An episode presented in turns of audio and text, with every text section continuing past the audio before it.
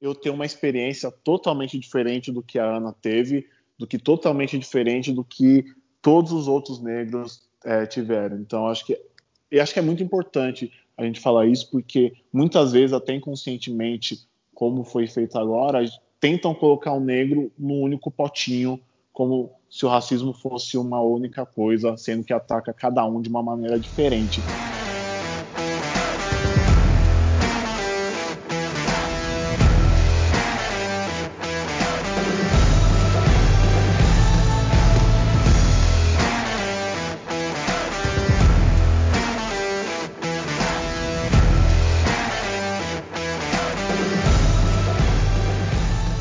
Muito bem-vindos a mais um episódio do Minuto TI, um podcast focado em tecnologia, gestão, pessoas e inovação. Eu sou o Gustavo Luz. E eu sou o Caio Vicente.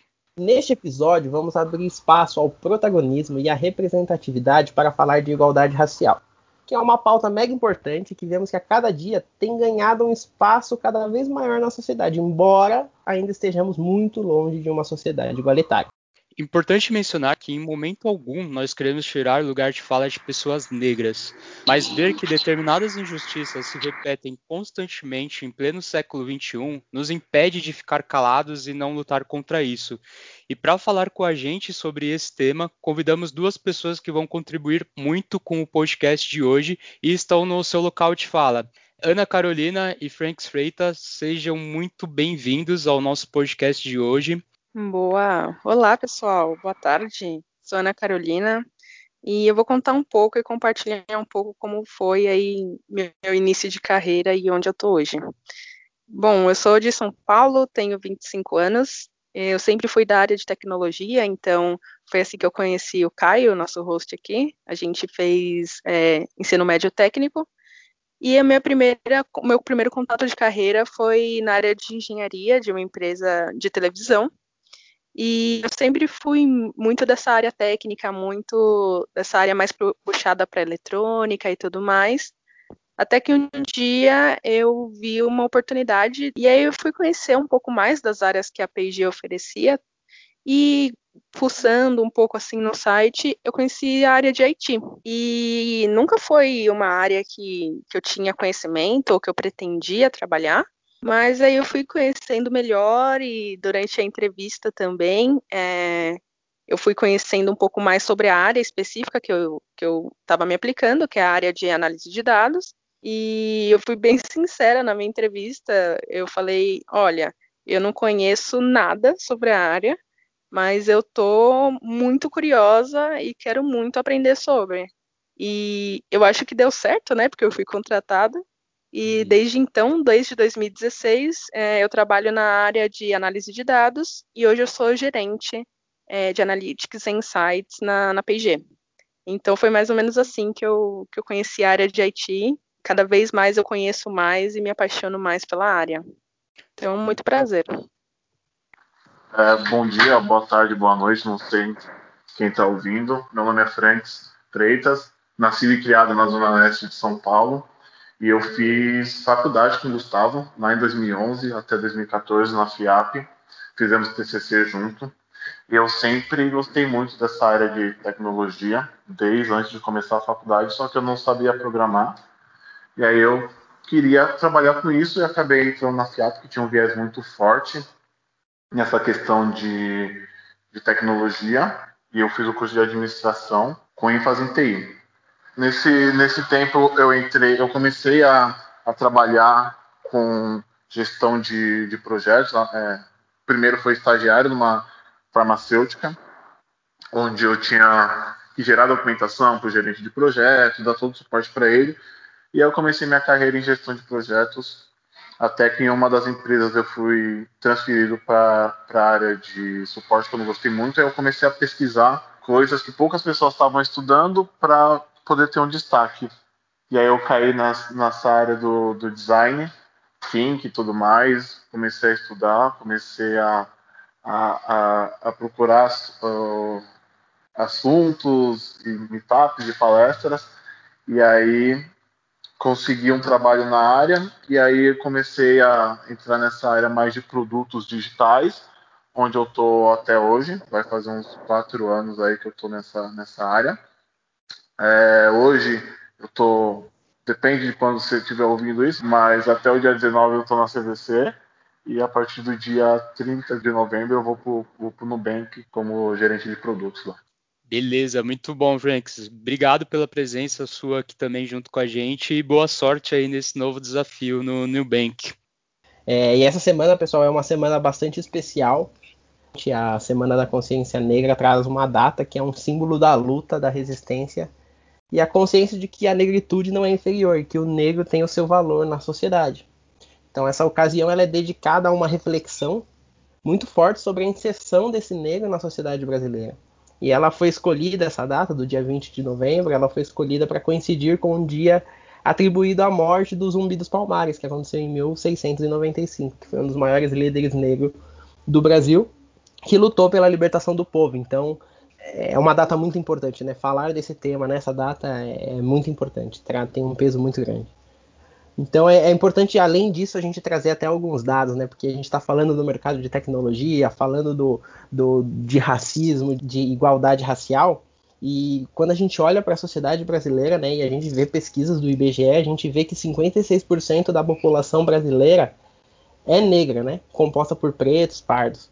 E quando a gente olha para o mundo corporativo e a gente entra dentro de uma empresa e você olha assim para as pessoas, e eu estou falando, olhando na empresa que eu trabalho, nas empresas que eu passei, é, você olha para as empresas e você não encontra 50% de negros trabalhando, né? O que seria é, algo justo, né? Se a gente tem 50% de uma população negra, ou mais que isso, a gente deveria ter 50% de profissionais negros também trabalhando em todas as empresas, e não é o que acontece. Então a gente uhum. começa a ver que existe uma desigualdade, que existe uma luta que a gente precisa comprar ela. E isso é muito importante, né? É muito difícil a gente olhar para isso e desconstruir isso, entender da onde que vem essa luta, da onde que nasce o racismo e tudo mais. Então, é, esses dados eles mostram isso claramente, né? E olhar, e acho que vale essa reflexão para cada ouvinte do podcast. Olhem para as empresas que vocês trabalham e comparem. Uhum. Existe, será que 50% de pessoas negras trabalhando nas empresas que vocês trabalham? E a situação ela fica um pouco mais complicada ainda quando a gente começa a olhar os cargos de gestão, né? Que aí a gente acaba tendo um gap muito maior de, de diversidade até com relação ao restante da, da empresa. E para complementar também esses dados, a gente falando um pouquinho sobre o nosso mundo de tecnologia, o OLAB, que é uma organização social que trabalha para democratizar a produção de tecnologia, realizou o Preta Lab, que é um levantamento que mostra ser urgente o debate sobre representatividade no universo de inovação. Segundo esse estudo, em 21% das equipes de tecnologia do país não há sequer uma mulher, enquanto em 32,7% dos casos não há nenhuma pessoa negra né, que faz parte das equipes de TI aqui no Brasil. E aí, pessoal, é, eu queria fazer a minha primeira pergunta para vocês, para o Franks e para a Ana. É, vocês, mediante essa, esse período que a gente está de Semana de Consciência Negra, e até com relação a esses dados que a gente acabou abordando aqui no nosso podcast, eu gostaria de saber como que vocês enxergam isso, tanto com relação a essa defasagem gigantesca no, de pessoas negras no mercado de tecnologia, quanto do momento que a gente está vivendo até então. Bom, vou começar aqui. Eu acho que não só no mercado de tecnologia, como qualquer outro mercado, a gente vê essa discrepância é, quando a gente entra em questão racial e até às vezes questão de gênero também. É, e, e, isso é um fruto muito do, do, racismo, porque eu acho que tem um ponto também, acho que a gente tem que voltar algumas coisas dizem que uma pessoa negra ela nasce duas vezes. Quando a primeira a data de nascimento dela e a segunda quando ela se descobre como negra. E por experiência própria eu passei por isso, porque Gustavo lembra, na faculdade eu nunca pensei que eu não fosse negro, mas eu nunca trouxe essa discussão à tona, eu nem discutia isso com os meus amigos e nem percebia que na nossa sala de 40 pessoas é, tinham acho que três negros e numa sala de 40 pessoas então, assim, eu tive um privilégio muito grande é, financeiramente de meu pai conseguir, meu pai e minha mãe conseguirem proporcionar educação boa para mim, é, escola particular, faculdade particular, fazer curso de inglês. Então, eu, eu, tive, eu tive acesso à educação que muitas pessoas negras não têm.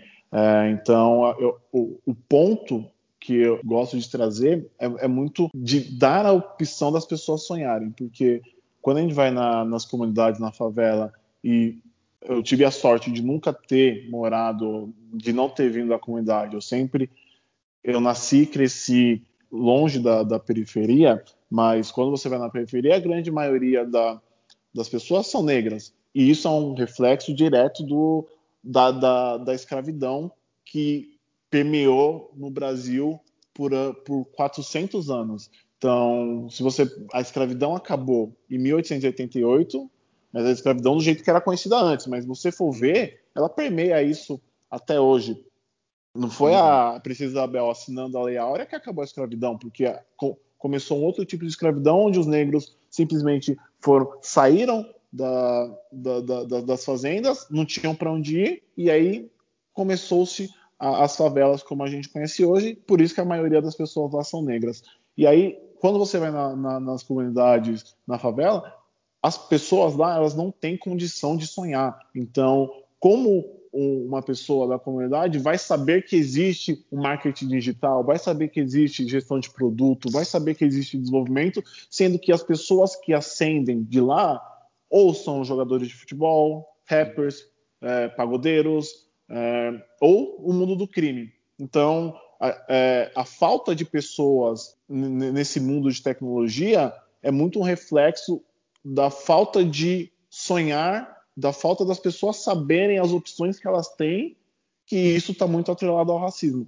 E quando a gente para para pensar, o racismo está em tudo. É muito difícil, às vezes, até para mim, que eu, como eu falei, eu não discuti essa pauta, para mim é algo relativamente novo, que eu comecei a estudar, a pesquisar tem uns 3, 4 anos. Então, é, e quando a gente começa a ver, começa a estudar, vai ficando cada vez mais o mundo vai ficando cada vez mais chato e, e difícil para a gente quando a gente começa a, a ver essas coisas.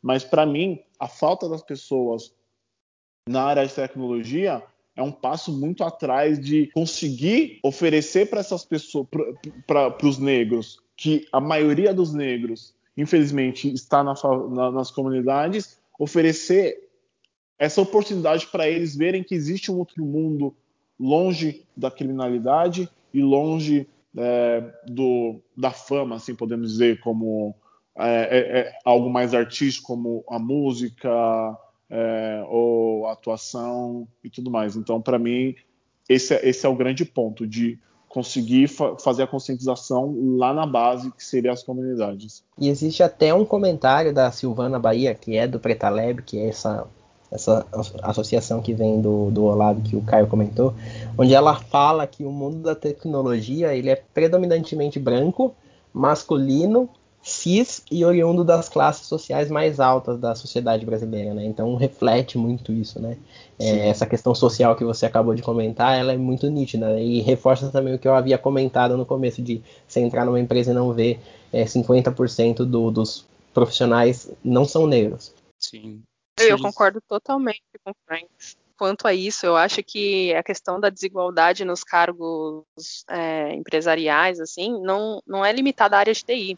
Eu vejo isso é, em várias áreas diferentes. Então, eu, por exemplo, eu, eu, eu, tive dos mesmos privilégios que o Franks, então eu estudei em escola particular, tive acesso a uma educação muito boa, tive acesso a estudar inglês e tudo mais, e hoje eu trabalho num bairro nobre de São Paulo, e quando eu vejo, tanto na minha empresa, quanto nas, nas empresas ao redor, quantas vezes eu não fui, sei lá, num restaurante perto do trabalho, num happy hour, num barzinho, e quando você olha ao redor, você é a única pessoa negra do lugar. É, eu acho que acho que várias pessoas negras vão se identificar com isso. Você entra num ambiente e você olha ao redor e você é a única pessoa negra de lá. E aí fica bem claro o, o tamanho dessa desigualdade.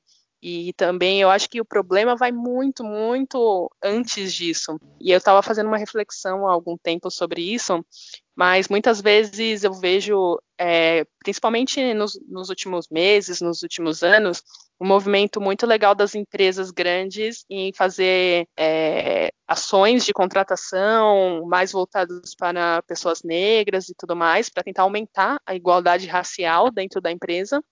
Só que uhum. tem uma dificuldade aí que vai além também. Então, quantas pessoas negras têm acesso a uma educação de qualidade? Têm acesso é, ao conhecimento mesmo de, tipo, trabalhos e, e, coisas que podem alcançar. É muito o que o Franks falou, né? É o poder de sonhar, é o poder de, de conseguir imaginar que você consegue chegar lá em uma posição maior, é, mais do que você está vendo ao seu redor, mais do que você está vendo na sua re realidade ali. Então, acho que o problema vai muito mais além, vai, vai desde a educação. Então, quantas pessoas negras têm acesso a aprender uma segunda língua, uma terceira língua? Então, eu acho que, que o problema vai muito, muito além, vai muito atrás disso. E até puxando um gancho, Ana, desse ponto que você falou das empresas que acabam tendo essas iniciativas para poder democratizar mais o seu espaço de trabalho, acho que a gente pode mencionar um caso que ganhou bastante visibilidade na mídia né, nesses últimos meses, que foi o da Magazine Luiza, que eles colocaram o seu programa de trainee para 2021 é, destinado apenas para pessoas negras. E isso acabou gerando uma grande visibilidade na mídia teve diversas pessoas que acabaram tendo um posicionamento dizendo que se sentiram ofendidas pela medida tomada pela Magazine Luiza, até alegando estarem sendo vítimas de racismo reverso, né? E isso eu acho que é uma é até engraçado, cara, é, e acho que é muito grave também. É, esse tipo de posicionamento, porque eu vejo que é muito uma falta de conscientização no senso dessas pessoas com relação até o, o privilégio aonde que elas acabam se colocando perante é, a sociedade.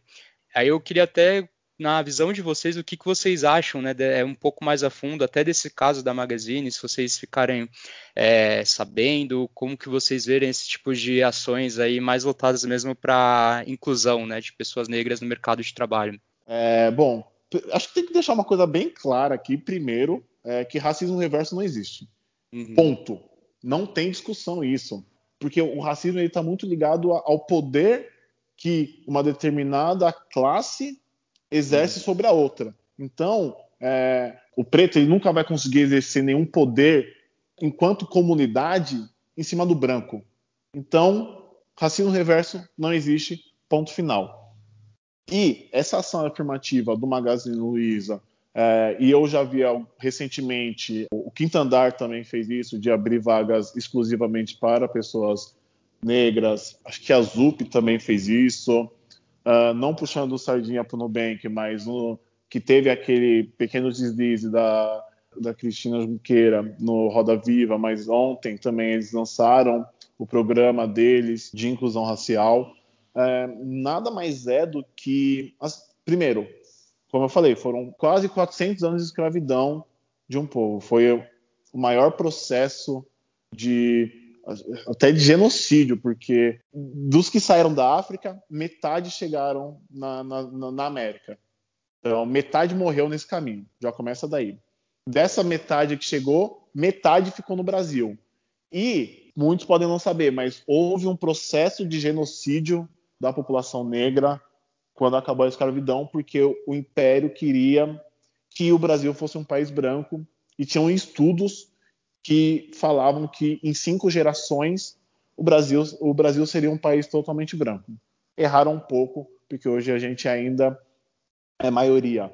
Então, é, conhecer a história, o básico da história, que, mais uma vez, não é explicado na escola, quando a gente vê e acho que até eu falei errado um pouco, não são escravos, são pessoas escravizadas, porque elas não queriam estar naquele, naquela posição. Então, um, um, uma coisa que a gente tem que mudar também é, é, essa nomenclatura de chamar de escravo, porque quando você fala escravo, parece que a pessoa queria ser escrava, ela escolheu ser escrava, mas não.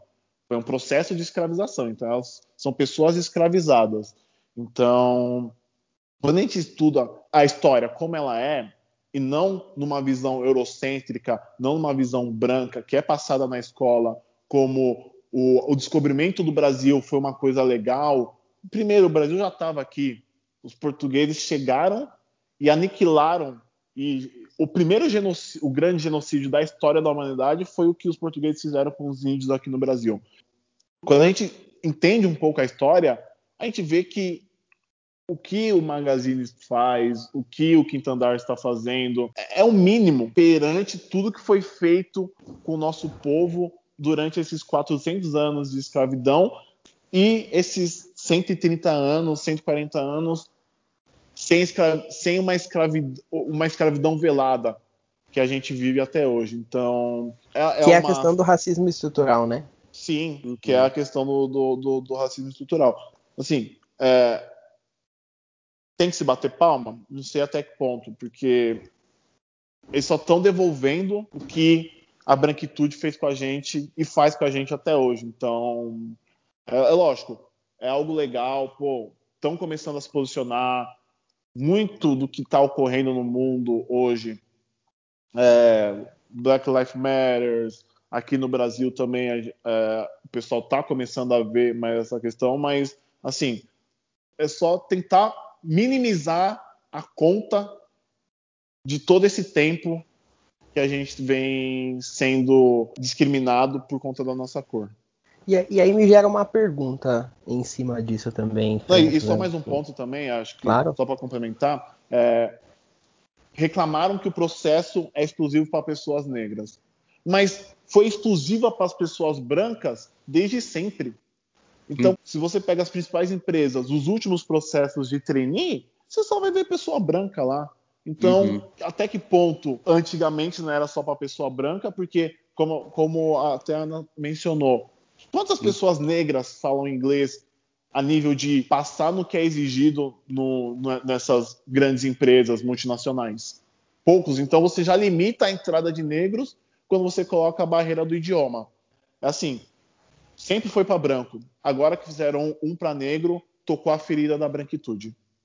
E aí eu, eu, eu gero uma pergunta, eu não sei é, se ela é a mais adequada, mas é, esses programas, a gente vê aí as empresas numa corrida para se adequar a essa questão de diversidade, representatividade, igualdade de gênero e tudo mais.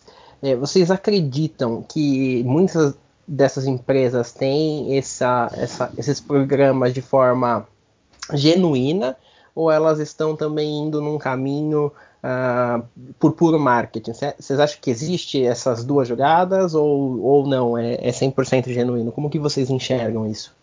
Olha, eu acho que não dá para a gente afirmar que 100% dessas ações afirmativas são genuínas. É, uhum. É, mas, assim, espero que a maioria, pelo menos, seja. Uma coisa que eu vou concordar bastante com o que o Franks falou é, é, a questão que isso seria o mínimo, né? É, eu acho super louvável, eu acho que tem que fazer mesmo, tem que acontecer, e cada vez mais as empresas têm que apostar em ações afirmativas dessa forma, mas demorou, demorou muito. Uhum. Então, eu acho super louvável o que a Magazine Luiza está fazendo, o que outras empresas estão fazendo, mas eu ainda concordo com o fato de, tipo, você coloca a barreira de inglês, você já limita muito o número de, de pessoas negras que é, têm condições de passar nesse processo. Então, como eu falei, eu acho que o problema é muito atrás, o problema vem muito anterior. E eu sei que essas ações dessas empresas não, não vão consertar ou não vão reparar, é, esse racismo estrutural que a gente tem na sociedade, mas já é um começo. É, e aí, na sua pergunta de novo, eu não acredito que, que 100% dessas ações são, são por puro é, preocupação com a inclusão social, assim. É, eu acho que deve ter uma ou outra que estão mais pautadas na parte de, de marketing, mas da mesma forma, é, acredito que seja, seja válido nesse contexto, porque demorou e demorou muito. Só uma informação também, acho que é importante a gente deixar claro aqui também, para as pessoas principalmente que falaram que esse tipo de ações são ações que são ilegais, esses programas de trainee exclusivos para negros não são ilegais, muito pelo contrário, eles cumprem com o Estatuto da Igualdade Racial presente na própria Constituição.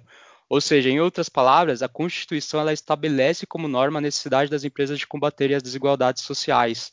Então, para essas pessoas que se posicionaram contra, de alguma maneira, sobre esses programas feitos por essas empresas, é, eu acho que é importante mencionar, então, que não é, uma, não é algo que, em esfera alguma, é algo que seja ilegal, mediante a nossa própria Constituição também acrescentando. Né?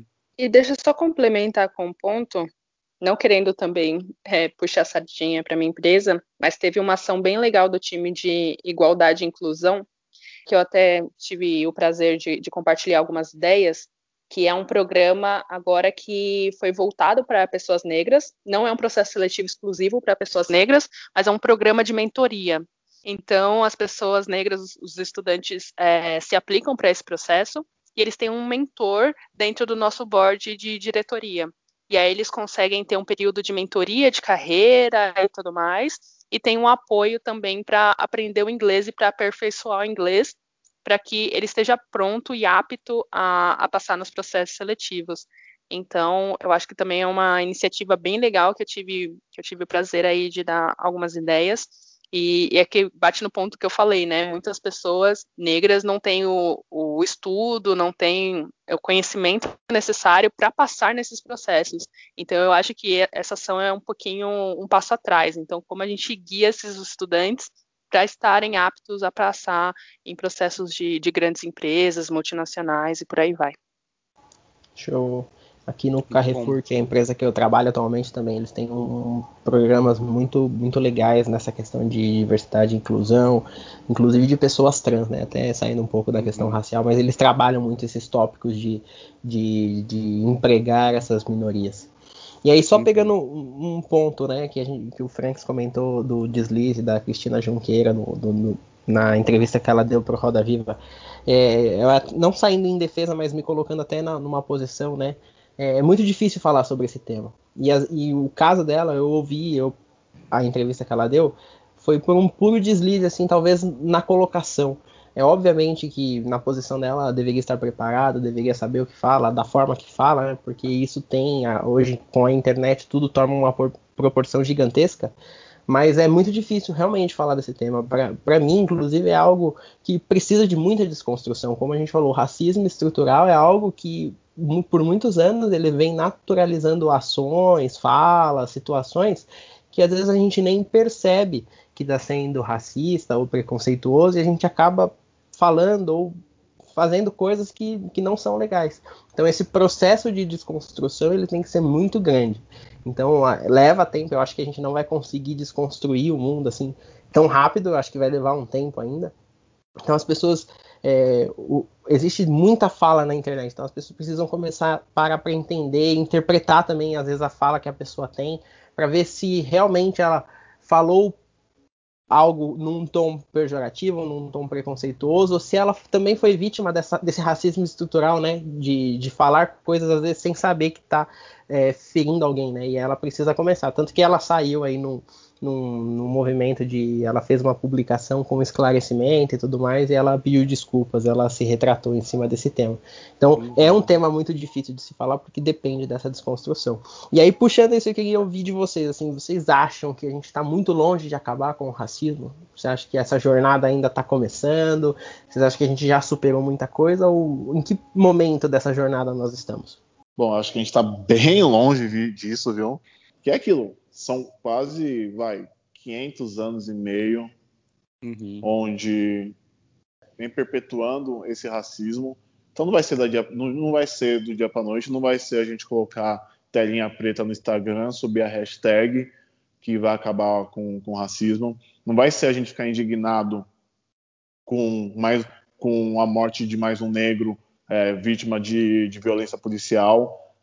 A gente a gente está muito no campo ainda de ideias, de pensamentos e poucas ideias práticas para de fato combater isso. Então, e aí, e assim, a, o resultado das eleições de 2018 no Brasil mostra que a gente está muito longe disso, entendeu? Uhum. É, a gente eleger um presidente com esse tipo de pensamento é inaceitável, tanto questão racial quanto questão de gênero, quanto questão de é, LGBT, só mostra o quão longe a gente está de, de, de, de, de, nos tornar uma sociedade é, antirracista.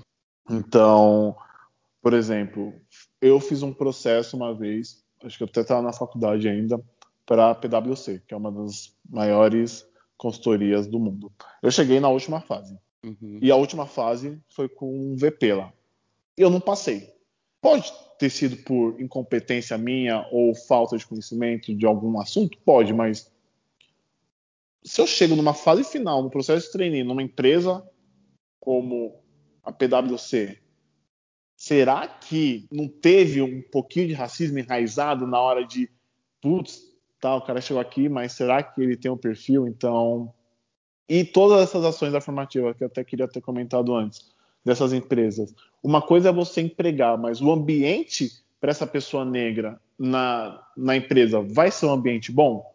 Ela vai conseguir, ela vai se sentir acolhida? Porque eu não sei o que está acontecendo dentro do magazine, mas como será que esses trainees vão chegar? Provavelmente com aquele olhar de desconfiança que as pessoas mais racistas vão ter de tipo, ah, só tá aqui porque é negro e foi o processo para negro. Se fosse um processo normal, não estaria aqui. Então, além de promover essas ações de, de inclusão, essas ações afirmativas, a empresa tem que estar preparada. E eu, e eu levo essa discussão mais além também para trans. Pô, você contratar um trans, legal, mas as pessoas vão saber chamar a pessoa pelo gênero que ela se identifica, o ambiente vai estar propício, vai estar propício para ela se desenvolver. Então, eu acho que a gente está muito longe.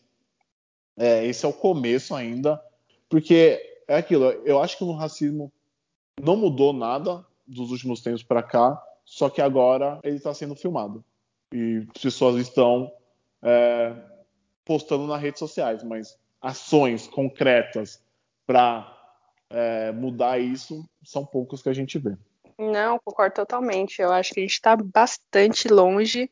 É, e eu não diria nem só da questão racial, eu acho que várias chamadas minorias é, estão bastante longe de, de, alcançar a igualdade, e eu acho que umas um pouco mais longe que as outras, mas a gente tem no poder, e aí em várias esferas, empresarial, pública, política, a gente continua tendo homens brancos é, cisgêneros e não, acho que assim, se a gente tendo essas pessoas no poder, elas vão continuar é, querendo afirmar o seu poder. Então, a, as, as, chamadas minorias continuarão não tendo esse tipo de espaço, esse tipo de igualdade. Eu acho que a gente está bastante longe. E aí um ponto que o Franks falou que, que é muito interessante também é a questão de quando você entra numa empresa por alguma ação afirmativa, se você vai se sentir acolhido dentro dessa empresa. E eu acho que, que é um ponto de muito da cultura da empresa, que teria que mudar, se adaptar e tudo mais. E aí eu tenho um exemplo é, que eu passei, na verdade, quando eu comecei a trabalhar na P&G, eu estava em transição capilar, e aí, para quem, quem não está tão familiarizado, transição capilar é quando você deixa de alisar o seu cabelo de transformar o seu cabelo para assumir o seu cabelo natural. Então, eu queria pôr tranças. Então, fazia um tempo que eu estava com, com, essa vontade de colocar tranças e eu me sentia assim meio com o pé atrás de será que que vou me adaptar, assim, em questão de ninguém vai ficar olhando, ou vão achar ruim, ou vou, vou, sofrer algum tipo de preconceito dentro da empresa por estar usando as tranças. E aí eu recebi bastante apoio de pessoas próximas a mim e eu finalmente decidi que eu ia colocar. E a recepção dentro da minha empresa foi muito boa. Então, acho que foi um ponto positivo muito, muito grande, assim, que eu vivi. É, então, as pessoas, tipo, várias pessoas até que nem, me conheciam é, direito, me paravam para falar, putz, adorei o seu cabelo, ficou muito legal, e, e, querendo saber mais sobre. Então, acho que esse foi um ponto muito positivo que eu vivi e que poderia totalmente não ser assim, sabe? Poderia estar numa empresa em que eu colocar, colocaria as tranças e sofrer preconceito lá dentro. Então, uhum. foi muito isso que o Franks falou. Depende muito da cultura da empresa de estar tá preparado, de ter essa cultura mesmo, de abraçar, de acolher é, as pessoas é, em minoria, né? E aí uhum. em qualquer tipo de minoria. Show de bola.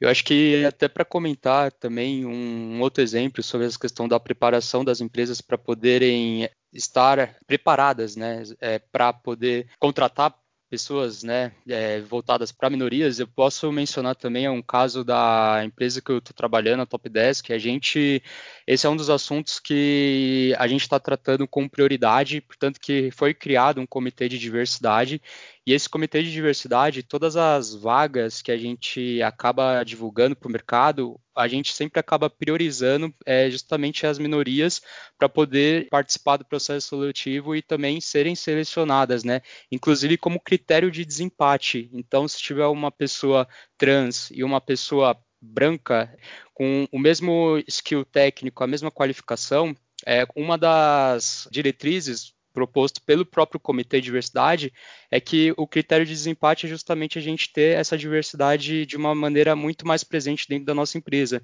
Então, nessa situação, a gente escolheria a pessoa trans justamente para a gente poder é, abrir as portas para as pessoas que realmente precisam, né? E para a gente também acabar meio que pagando essa dívida social, conforme o Franks comentou, que a gente acaba tendo e muito aí decorrente do racismo estrutural que a gente possui muito presente dentro da, da nossa sociedade.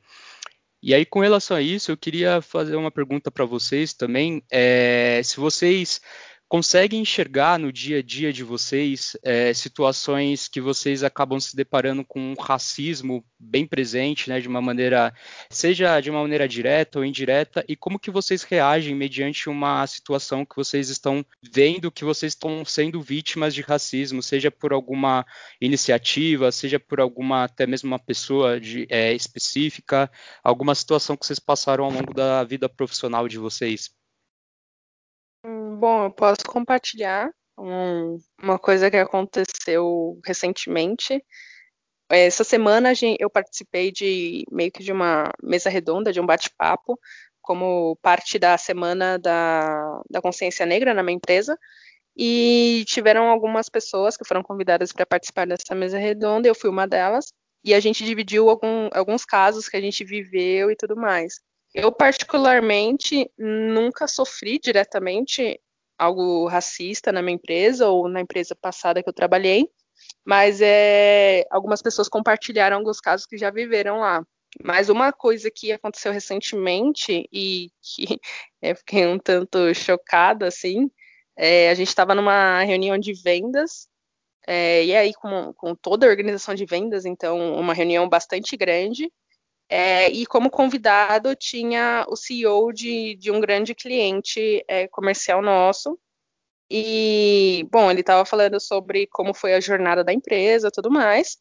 E no, no meio da, da conversa, é, eu acho que ele, que ele tentou usar uma metáfora para alguma coisa, mas não saiu como, como ideal. Mas o, a frase que ele falou foi: escravo que tem dois donos é um homem livre. E, assim, na hora, acho que todo mundo que estava ouvindo a reunião ficou meio em choque, assim, porque, como eu falei, a minha empresa, a, a, acho que muitas vezes a gente é, parece que vive numa bolha, assim, né? Um pouco mais protegido da, das coisas que acontecem do lado de fora. E ter essa frase dita por um parceiro comercial nosso, que não é nem tão distante, né? Um parceiro comercial nosso.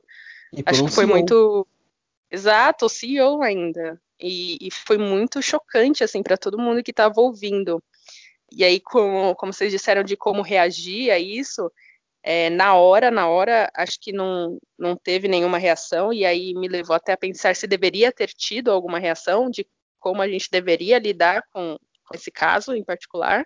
Mas uma das coisas que aconteceram depois disso, tipo, eu conversei com meu chefe, conversei com o meu diretor, é, a gente discutiu sobre isso na semana da, da consciência negra, é, com toda a empresa.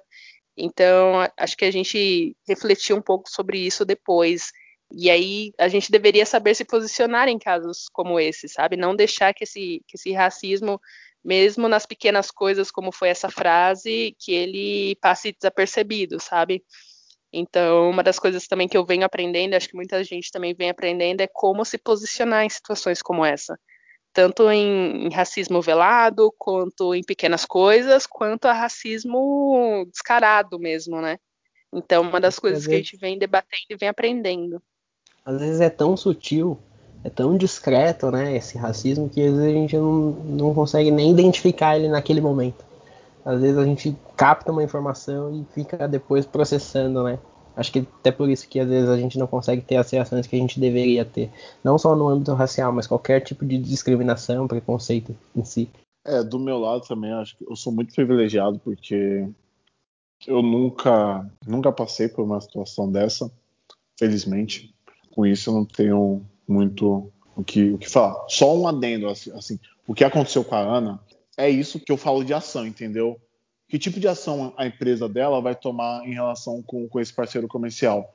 Porque, beleza, ele falou a frase errada, mas a gente precisa de ações. Então, que, que, a, que, que a empresa dela, que tem poder sobre esse parceiro comercial, fez ou fará em relação a isso? Entendeu? Porque é, é, muito fácil, ah, o cara foi racista, ah, beleza, tipo, meio que passar pano, entendeu? Então, é isso que a gente precisa, de mais empresas que tomem ações antirracistas. Porque é aquilo, você se diz antirracista, mas você não está disposto a perder seus privilégios ou colocar em xeque seus privilégios para acusar, eu digo muito também isso do, do machismo, porque é, é, o que eu posso falar. Porque às vezes para mim é muito confortável a sociedade machista que, que, a gente vive. Então, até que ponto eu estou disposto a colocar em, em xeque meu privilégio de homem para ajudar as mulheres, entendeu? Então, até que ponto a empresa está disposta a colocar em xeque os seus privilégios para combater o racismo de fato?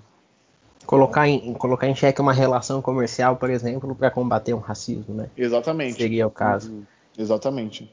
É, esse é um questionamento que tem que ficar, acho que não só para as empresas, mas para todo mundo, né? Até que ponto você está disposto a combater algo, né? Então, se você tiver meio disposto, então você talvez não esteja disposto. Tipo, então... subir, subir a fotinho preta, subir a hashtag, é Exatamente. é fácil, mas quando você vê um negro apanhando de um policial, até que ponto você está disposto a pelo menos filmar? A gente viu muito isso lá nas manifestações do Black Lives Matter nos Estados Unidos, os brancos na linha de frente, colocando a cara tapa. E eu, assim, eu não estou falando, ah, vamos bater palmas para os brancos, que também não é assim, mas até que ponto você usar o seu privilégio para poder acabar com isso? E é como eu falei, eu, eu faço o mesmo questionamento para mim mesmo quando o assunto é o machismo. Entendeu? Até que ponto eu, homem, utilizo do meu privilégio para tentar diminuir o machismo na nossa sociedade. Porque eu postar, fazer um texto, falar, falar é a coisa mais fácil do mundo. Lendo meia dúzia de textos, você tem um discurso totalmente alinhado, mas e ações práticas para resolver isso? É muito importante essa nossa autorreflexão para a gente poder fazer e ter a consciência mesmo do nosso lugar na sociedade e principalmente posição de privilégio, né? E aí eu queria que vocês comentassem, assim, passassem um recado aos pretos que estão ouvindo esse podcast, como uma mensagem de como eles conseguem aí lidar melhor com as situações do dia a dia, se posicionar da forma correta, entender um pouco mais sobre o tema de racismo que o Franks mesmo comentou. Ele nasceu preto, e ele se descobriu preto, né? Então são duas datas de nascimento. O que, que eles têm que fazer para conseguir falar desse tema, impulsionar cada vez mais isso, né? Uma mensagem aí positiva para que a gente consiga, né? É, compartilhar algo é, que seja de valor, que a gente consiga agregar valor na vida das pessoas. Bom, é, acho que do meu lado é muito difícil falar sobre isso porque a gente não pode esquecer das outras questões como classe e gênero, porque eu sou um homem light skin, que light skin é o negro de tonalidade de pele mais clara, então eu consigo flutuar na sociedade muito mais fácil do que um negro de pele retinta, aquela pele mais escura. Então, eu falar sobre como é, lidar com essa situação é muito difícil, porque eu tenho uma experiência totalmente diferente do que a Ana teve, do que totalmente diferente do que todos os outros negros é, tiveram. Então, acho que eu acho que é muito importante a gente falar isso, porque muitas vezes, até inconscientemente, como foi feito agora, tentam colocar o negro num único potinho, como se o racismo fosse uma única coisa, sendo que ataca cada um de uma maneira diferente. Então, é, bom, o que funcionou para mim? foi, primeiro, é, me descobrir como negro, e segundo, fazer esse exercício de olhar ao meu redor e ver que não tem, não tem pessoas negras. e ler, consumir conteúdo de pessoas negras. Medium tá aí, tem um monte de livro. Hoje em dia, com o Instagram, é, tem muitos influenciadores negros, YouTube, então assim, acesso à informação hoje em dia é muito mais fácil do que há um tempo atrás. Então, é isso, é você começar a mergulhar na, na, cultura negra, começar a pesquisar sobre isso, porque não adianta nada se identificar como negro, mas todo o feed do seu Instagram é de influenciador branco que não, não toca nesse assunto de, de, de racismo. Então, tem que com, começar a consumir. E, e, eu acho que o principal não é um recado para o negro. O negro já está cansado de falar de racismo. Eu acho que é muito mais um recado para o branco, entendeu? Porque pô, a gente já vem falando de racismo há muito tempo. A gente vai continuar falando disso há muito tempo. Acho que a mensagem é muito mais para o branco, de começar a consumir, de, de saber o seu lugar no, nessa sociedade racista que a gente vive, começar a consumir conteúdo é, e tentar ao, aos poucos ver estudar um pouco. Pô, a história, a história tá aí, a história ela é imutável, não dá para mudar a história. A gente sabe o que aconteceu. Do jeito que você aprendeu na escola, certamente não é a única forma, não é, não é a maneira mais correta. Então, é, recado para negro, eu tenho pouco. Acho que muito mais para branco, de, do tipo, o racismo tá aí, racismo reverso não existe. Você, você é você que está ouvindo isso, pessoa branca, é racista, uns mais, outros menos. Então, assim como eu, como homem, sou machista. Então, a gente primeiro perceber e estar em lugares onde se sinta cutucado, porque é muito, como eu já falei, é muito fácil postar aquele o, a fotinha preta, mas quando um amigo seu negro te acusa de racismo, você busca é, desculpas, busca ah, não, não sou por causa disso, só ouve. Eu passei por isso recentemente com a minha namorada na questão de, de, de machismo, onde ela falou assim: você foi machista nessa situação. E eu tentei debater, porque é uma, até um mecanismo nosso, mas beleza, a gente tem que parar, pensar, falar assim: não, se uma mulher está falando que eu sou machista, eu tenho que ouvir. Então, o meu recado é muito mais para branco do que para negro, porque negro já está falando disso há muito tempo e a gente está sofrendo disso há muito tempo. Boa. É, uma vez eu, eu ouvi de um, de um colega negro que nós, como pessoas negras, deveríamos se esforçar duas vezes mais para chegar em algum lugar do que uma pessoa branca. E eu refletindo sobre isso, eu cheguei à conclusão que eu, como mulher negra, tenho que me esforçar três vezes mais do que uma pessoa branca para chegar lá. Então, se eu tivesse um recado para dar para as pessoas negras, seria é, lute, se esforce, busque conhecimento, se posicione contra o racismo e busque, quando você conseguir uma posição mais melhor de privilégio, busque puxar as pessoas que estão é, não estão na mesma posição que você. Então, preto puxando preto e vai ter preto no topo, sim. E assim como o Frank disse, se eu tivesse que também dar um recado para as pessoas brancas, seria é, busquem se desconstruir, busquem aprender e busquem reconhecer e trabalhar, é, busquem reconhecer seus privilégios e trabalhar para que você consiga auxiliar as minorias, as pessoas que não têm esse mesmo privilégio que você. Então, eu acho que seria isso. Sensacional, foi uma aula assim para nós estar aqui com, com vocês, ouvindo cada palavra, cada cada posicionamento que vocês têm, o que vocês colocam, é o que vocês comentaram, né, de recado para os brancos. E a gente assume isso pra gente também, porque a gente está nessa fase de desconstrução. Como eu falei no começo, repetir no meio do podcast, falar desse tema não é fácil. A gente precisa ter aí é, esse discernimento e conseguir, e a gente só vai conseguir ter esse discernimento quando a gente estuda, quando a gente consome esse conteúdo, quando a gente segue pessoas, segue conteúdo que falam desse tema. Então, Estudem, galera. Busquem, correm, corram atrás desse conteúdo, de, de, de, entender o que é o racismo, de entender como você pode ajudar o racismo de fato. Não só colocando, como o Franks falou, subindo uma hashtag Black Lives Matter ou trocando a fotinho para preta, mas como de fato você pode contribuir. Então fica essa dica aí do Minuto TI. E a gente agradece a participação de vocês, Ana, Franks. Muito obrigado. Muito obrigada pelo convite. Muito obrigado pelo convite também, Gustavo. Obrigado, pessoal, pela presença de vocês e até a próxima.